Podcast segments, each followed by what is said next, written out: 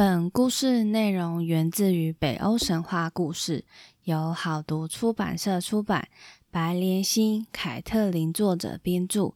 敬请收听。翻译机，翻译机，翻译机，给我过来哦！说神话。这里是翻译机说神话。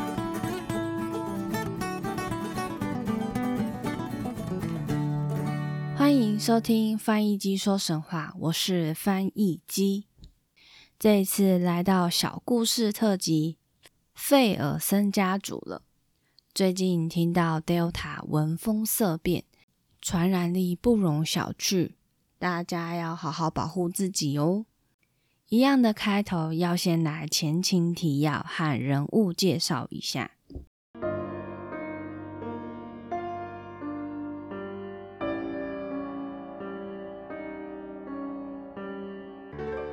叶迪斯西格蒙的现任王妃怀孕中下落不明，西格蒙王被林克威的大军打败，战死沙场。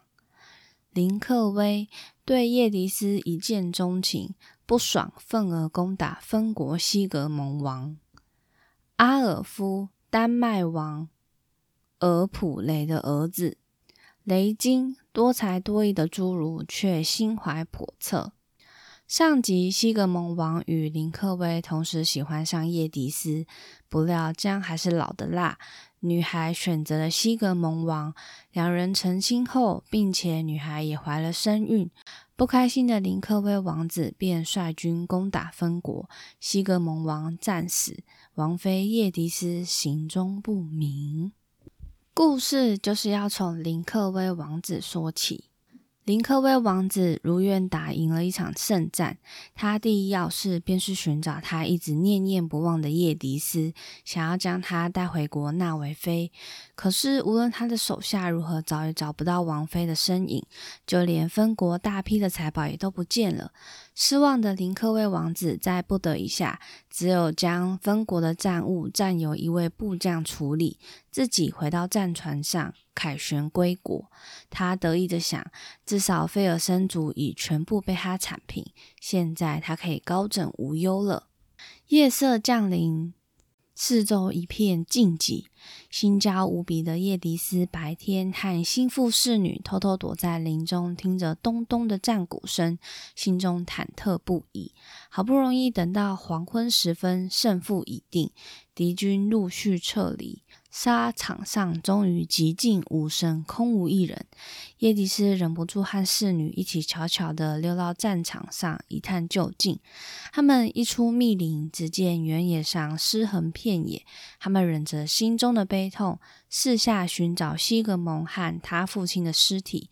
终于，叶迪斯在尸堆上方找到了一袭尚存。身受重伤的丈夫西格蒙，她见丈夫奄奄一息的模样。瞬间悲痛难忍，泪如雨下。她的泪水滴落在丈夫染满鲜血的胸前。耶迪斯一边轻唤着丈夫西格蒙的名字，另一边慌乱的想拼命替丈夫止血。西格蒙缓缓睁开他的眼睛，看见一脸泪水的爱妻叶迪斯。他轻轻的推开他的手，低声的说：“叶迪斯，我的爱妻，不用费事替我止血了。”我的神怒宝剑已被奥丁的长枪打断了，这表示奥丁他不再将无敌的光荣赐予我，命运已然离我远去，我的伤治不好了。深爱着丈夫的叶蒂斯听到这里，忍不住泪水又涌了出来。她同时失去了丈夫和父亲。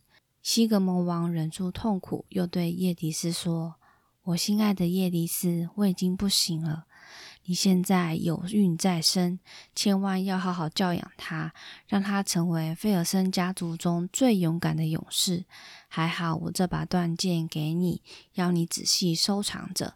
将来孩子长大，你再请他将它重铸一把宝剑，铸好后可以把它叫做格拉姆，并将它送给我无缘谋面的孩子叶迪斯。我该走了。你要好好听我的话，保重。就这样，西格蒙咽下他最后的一口气。这时，悲痛的叶迪斯抬起他的头，望向海面，突然发现海面上有无数的白帆，快速的朝岸边疾驶过来。这船队声势浩大，因为不知是敌是友，慌乱之下，叶迪斯与守在身边的心腹侍女交换衣服和身份。那这时，船只已经靠近陆地，船上的人挤在甲板上四处张望。他们惊见原野上遍地的死尸，同时也瞧见有两个女子快步的从尸堆旁走入林中。船靠岸后，大家都陆陆续续上岸。原来，这支船队乃是由丹麦王雅尔普雷的儿子阿尔夫王子亲自率领的。他时常带着大批船队来这附近沿海大肆劫掠。他对于向来强大富裕的分国也早有觊觎之心。阿尔夫下船登岸一看，这真是一场触目惊心的大杀戮，满地数不清的死尸。看来当时战况十分激烈。阿尔夫就下令部下要去找刚刚那两位女子。不久，他的部下呢便在林中找到他们，并将他们带到阿尔夫王子面前。阿尔夫见到叶迪斯王妃和他的心腹侍女，问，就说：“能不能告诉我这里究竟发生了什么事？”那穿着女主人衣服的侍女没有回答，而乔装成侍女的叶迪斯却开口，就将之前的战况还有发生的事情都给他说明了。阿尔夫听完后，心中十分惊叹，深感世事之无常。他稍微安慰眼前这两位国家备亡的女子之后，便向两人打听分国王室的大批财宝去处。这时，叶迪斯突然说：“哦，我们知道财宝的所在之处，请你们跟我来。”所以，他们一群人呢，就来到靠近海岸的森林密处。指着一个隐秘的洞穴，告诉他们财宝就在里面。阿尔夫王子命令家臣们把掩盖在洞口的石块和干枯树叶搬开。突然，眼前金光闪耀，一箱箱的宝物堆积如山。顿时，阿尔夫王子和他的家臣们个个全部愣住，看傻了眼。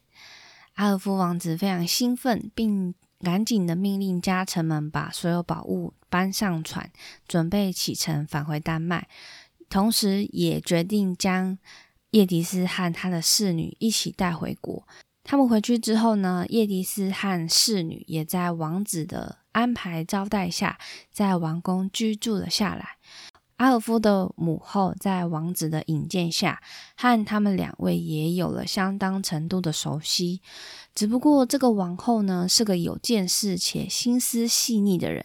有一天呢，她就在和阿尔夫聊天，提到：“儿子啊，有一件事情我一直觉得很奇怪，为什么你带回来的那两个主仆女子，那身份低下的侍女，气质却明显优雅许多？”他的仪态、言谈等等，也处处胜过那个手上戴了许多金指环的公主呢。这实在有些不合情理。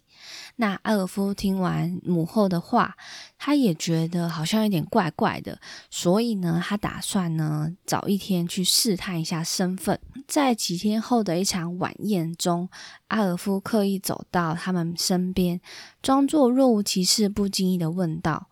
如果在一个全无星辰的夜里，你们要如何才能知道天已经快亮了呢？这时，做公主打扮的侍女回答说：“当我还小的时候，我有一个特殊的习惯，每天天还未亮，我便会感到口渴，而赶快爬起来喝水。现在我虽然长大了，也没有这个习惯。”但每天天快亮的时候，我仍会自动醒过来。正因为如此，我总是知道何时天要亮。阿尔夫王子听完他的回答，口中低语的说：“这可不是一个出身高贵公主的习惯。”于是他又转头对着叶迪斯，等待着他的回答。叶迪斯不自觉的回答。我记得我小的时候，父亲给了我一个小金指环，我将它戴在手上。每天天快亮的时候，手上的金指环便会特别冰凉。正因为如此，我可以感觉到那阵冰凉，并得知天就要亮了。王子听完他的叙述后，高兴地握紧他的手，掩不住心中的兴奋与热情，对他说：“你一定是出生在黄金很多的地方，你才是身份高贵的公主呢！公主啊，你实在是骗我骗得太久了，请你原谅我这么久以来并没有以你尊贵的身份来好好对待你。我现在有一个愿望，那便是希望你能答应做我的妻子。”而若你生下了孩子，我一定会把财产平分给你，请你考虑看看好吗？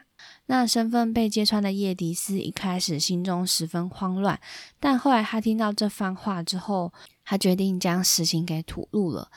那也从这一天开始，丹麦人便视她为未来的皇后，对她十分的尊敬。几个月后，叶迪斯在丹麦皇宫顺利产下一个健康的男孩。阿尔夫王子的父亲特地来看他的儿媳妇所产下的男孩，见着这个西格蒙王的遗父子有一双敏锐明亮的双眼，叫丹麦王大吃一惊。他心中想着，这孩子将来一定有非凡的成就，必能成为一个举世无双的大英雄。他十分喜欢这个男孩，并替他取名为西古德。西古德在丹麦王宫受到良好的教育和照料。几年后，他成为一个身材高挺、举止优雅、容貌俊美、臂力与胆识都超人的少年。他头脑聪慧，而且拥有一颗纯洁善良的心。负责教导西古德的老师是一位擅长百艺的侏儒，名叫雷金。他跟随他学习各国语言以及古诗选。培养王子应具备的知识与礼仪。然而，这侏儒虽然聪明，却心怀叵测。他一心想利用西古德，并常常试着挑拨他和保管着分国财产的丹麦王之间的感情。雷金一直想试图引起西古德对那笔庞大财产的兴趣，但心性良善、不贪婪的西古德在他的煽动下，却一点也不为所动。他真正关心的是报他的杀父之仇。他心里想，有一天一定要杀他父王的凶手付出代价。不久，雷金又想到一个主意，他教唆西古德去向。丹麦王要一批坐骑，西古德听了很心动，于是他就去找丹麦王。国王呢，一看到西古德就说：“好啊，那你就到王宫的森林的马场好好挑选吧。”那西古德就非常高兴。第二天呢，他就自己出发到马场去挑选马匹。那就在他要去马场的途中，他见到一个年老的浪人。那人有着比雪还白的胡子。个子高大，右眼瞎了。叮叮叮，关键字右眼瞎了。原来是奥丁现身在他面前，但年少的西古德不知道自己眼前的便是奥丁神。奥丁开口问他：“年轻人，你这回赶着上哪去啊？”西古德回答：“我要去马场，好好的给自己选一匹马。”那这个奥丁呢，就对他说：“孩子，如果你真想选一匹良马的话，最好的法子就是把马场里的马全部都赶到布希尔塔伦河的河流深处去。那么一来，你便会为自己挑选一匹最好的马来。”浪人说完，不久就消失了。西古德到了马场后，便照着浪人的话，把马场里的马全部赶到河流深处。所有的马都惊慌了，纷纷争先恐后的想要上岸。只有一匹刚出生不久、刚出生绒毛的小马，独自悠哉的在河水中戏水。西古德毫不犹豫选了这一匹马当自己的坐骑。这匹马的年纪还相当的小，却已经十分长得非常高大，眼眸清澈有神，还没有人骑过它。这时，那年老的浪人又出现了。他对西古德说：“孩子，这匹马可是世上罕见的名驹，还有着奥丁爱马的血统，你可要好好照顾它，它日后会给你相当大的帮助的。”那一样，浪人说完这话也就消失了。后来，西古德把这匹马取名叫做格拉尼。不久，诡计多端的雷金又想了一个主意。他不断怂恿西古德说：“西古德呀，我知道有一笔庞大的宝藏，如果你能得到它，那你一定会成为一个又富有又有声望的人。”西古德不得，西古德不由得被雷金勾起好奇心。他仔细聆听雷金的叙述。那守护这批宝藏的是恶龙发福尼尔。恶龙所盘踞的地方便是荒野。发福尼尔守护着一大批黄金，世界上无论多有威势的国王，也不敢妄想得到这一笔巨大的财富。西古德听了，回答：“啊，我听过恶龙的传闻，传说它可是世界上最可怕的巨龙，没有人能够接近它而不丧命。它可是一头带有剧毒的恶龙啊！”雷金害怕西古德打退堂鼓，所以他就赶紧否认。他说：“呃，不是，这传闻不是真的。那恶龙也不过是一般大蛇的身影罢了。世上的传闻真的是太夸张了。”那他当然就继续煽动他，就说：“西古德，你身上可是流着费尔森家族的血液，难道你的勇气和决断一点也比不上你伟大的祖先吗？”那西古德也不动怒啊。他反倒笑说：“也许我的确是比不上我的祖先们，我可还是一个未成年的孩子呢。以我现在的年纪，自然也没有能力担当任何事情。你这样激我，究竟是为了什么呢？”那雷金看到西古德还是不受自己的激将法所激，只好说出了自己的身世与在家族上的诅咒。我们家里有父亲。加上我有兄弟三人，我排名老三。我大哥叫做发福尼尔，二哥叫做欧特。虽然说我的臂力和勇气比我的两位哥哥差得多了，但是我很擅长制作各种铁器、金器和银器。我的大哥法福尼尔性情凶猛且贪得无厌，一向认为只要是他自己的东西，任何人也不能碰一下，是一个占有欲极强的人。我的二哥欧特则擅长打鱼，大白天的时候，他经常会变身成水獭，住在河边抓捕瀑布中的鱼。他经常上了岸就直接穿着水獭皮回家，吃了饭倒头就睡。不过他一上岸就和瞎子没有两样，什么也看不见。而有一天呢，奥丁神和洛基一起出游，在途中他们恰巧经过我二哥欧特白天化身水獭捕鱼的地方。当我二哥。变成水獭时，从瀑布抓了一条鲑鱼，一边走上岸，一边津津有味的吃着鲑鱼时，向来喜欢恶作剧的洛基便随手拿起一颗石头打死了我那二哥。后来，奥丁他们还一起将我二哥的水獭皮给整张剥了下来。他们当时还不知道水獭是我二哥化身而成的。当天晚上，他们还一起来投诉我家，还把那剥下来的水獭皮拿出来给我父亲看。那我父亲听他们说他们捕捉水獭的地方啊，又看见那张水獭皮，心中马上知道那被杀死的水獭即是自己的儿子。当场几乎气昏倒地，他忍不住痛骂杀死儿子的天神们，心中怒气难消。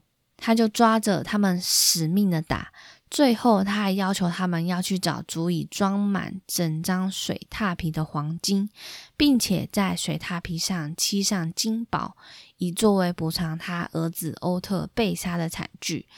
于是奥丁怎么可能自己去呢？他当然派小喽啰去啦。所以呢，他就派洛基出发去收集所需要的黄金。这时他想到一个方法，就是找来海神之妻兰，一起出发到猎杀欧特的瀑布旁。原来在瀑布的潭水旁，除了居住欧特外，还有一个叫做安特法利的侏儒，他也经常变成水獭。在瀑布旁的潭水为家。他十分喜欢黄金，并把所有收集来的黄金全部都藏在潭的深处。洛基知道他拥有许多黄金，于是他在蓝的协助下，在瀑布潭中撒下大网。果然，没几下，那化身成水獭的安特法利就这样被洛基给抓住了。那洛基蛋就威胁他，就说：“你如果想活命的话，就把你的黄金给交来吧。”安特法利呢，还是不甘心。他最后在交出来的时候，下了一个诅咒：“我将诅咒那黄金指环和那一笔黄金。从今以后，那黄金和指环的拥有者将因持有它们而有不断绝的灾祸。”洛基拿到所需要的黄金后，便将所有的黄金全部装到欧特的水獭皮中，装满后，再用黄金金箔将外皮铺好盖住。等一切弄好，父亲跑来看，结果发现胡须还露在外面。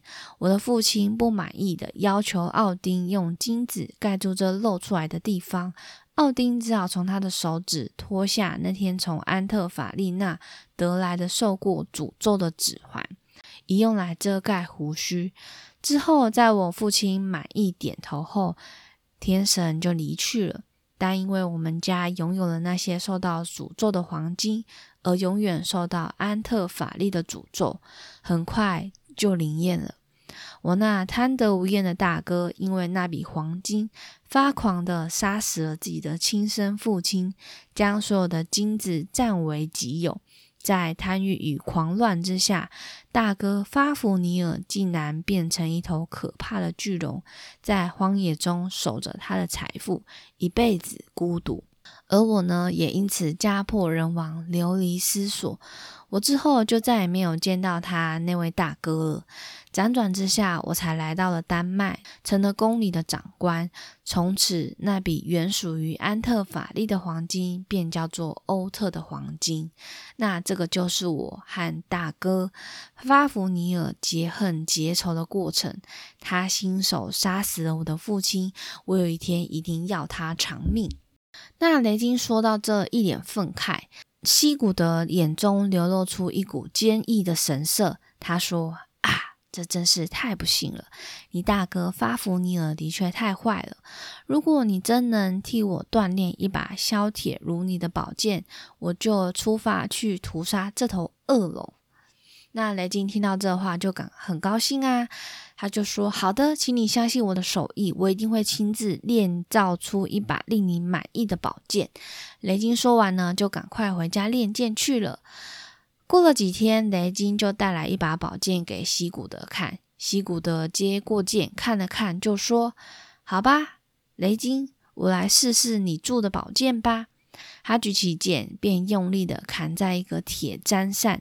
啊，我真的没有办法，便用力的一把砍在铁砧上。突然，啪，那把剑就断成两半。西古德失望的说：“这宝剑的品质不行啊。”于是雷金又赶快回去，再锻炼一把。几天后，他要带来一把宝剑。西古德仔细端详这把宝剑，一样摇了摇头。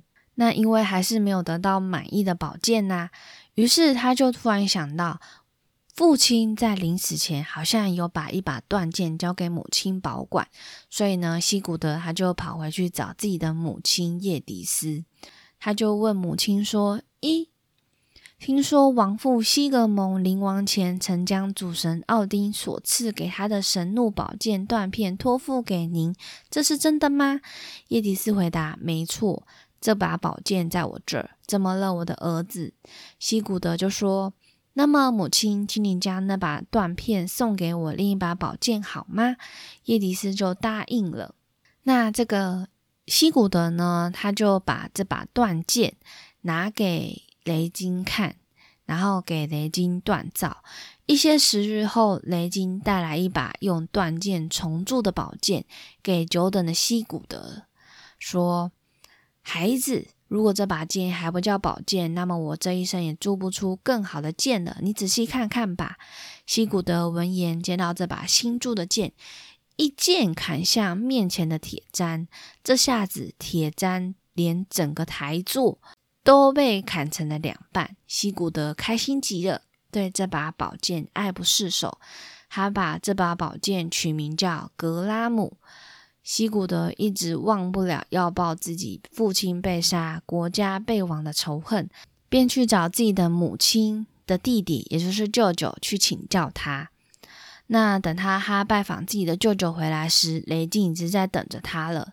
他就说：“孩子，我已经按照诺言铸成一把宝剑，你应该要去遵守诺言，为我去将恶龙发福尼尔给杀了。”西古德冷静地说：“听着，我一定会遵守诺言去杀恶龙。可是，在那之前，我必须先去为我的亡父西格蒙报仇。你等着吧，等我报了复仇回来，必定会去杀那恶龙。究竟西古德的复仇之争能不能成功呢？我们下集分享。”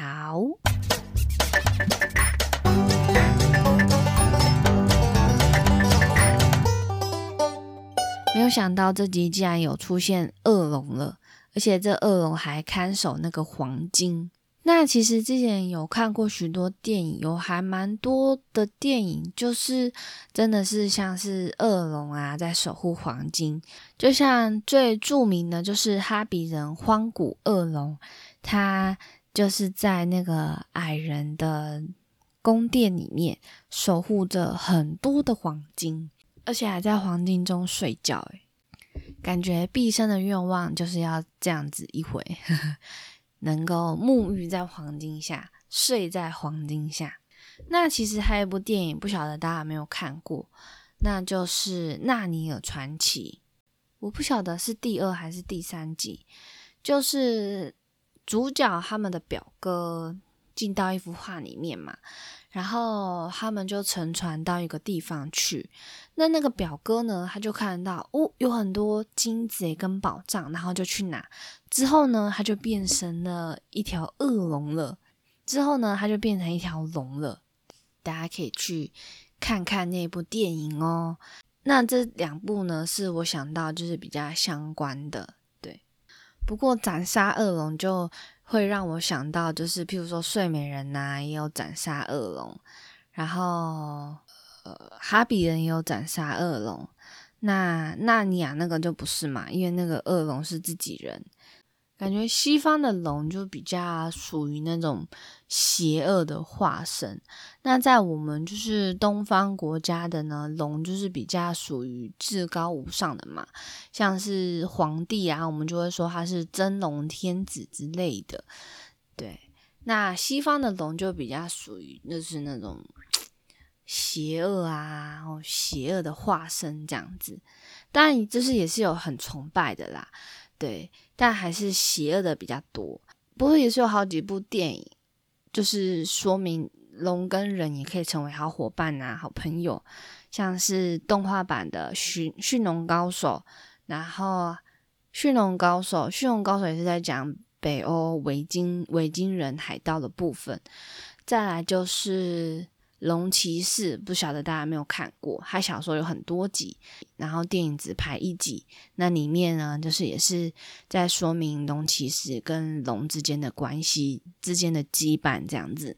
著名的影集《冰与火之歌》里面也有龙，龙后他就有三只龙，三只龙那时候就统一天下了，大家的呢都很想要一直去，嗯，跟龙后就是做那个。譬如说同盟啊之类的，对。那以上呢就是今天的小故事特辑。今天呢都在讲黄金耶，我觉得题目呢就以这个来命名好了。那喜欢听翻译机说神话的朋友们，也可以分享给自己的好朋友，一起来听这个神话的部分，非常的悬疑。那同时呢，你也可以学到许多比较不一样的事情。或者是文化这样子，那也欢迎到各大平台按下订阅并留言给五颗星。那也可以到 Instagram 或是 Facebook 搜寻“翻译机说神话”，里面都里面都有一些资料跟图片哦。最近呢，我是补充那个周末的女武神，在动画中有出现女武神的部分。那其实，在漫画中还有出现很多啦，但因为现在还没有完结篇嘛，那。也不知道说后来的动画有没有要继续做下去。那我就是先分享到动画的部分。那之后如果说有再更新的话，会再更新给大家。那今天的集数就到这边喽，我们下次在正片的神话故事见了，拜拜。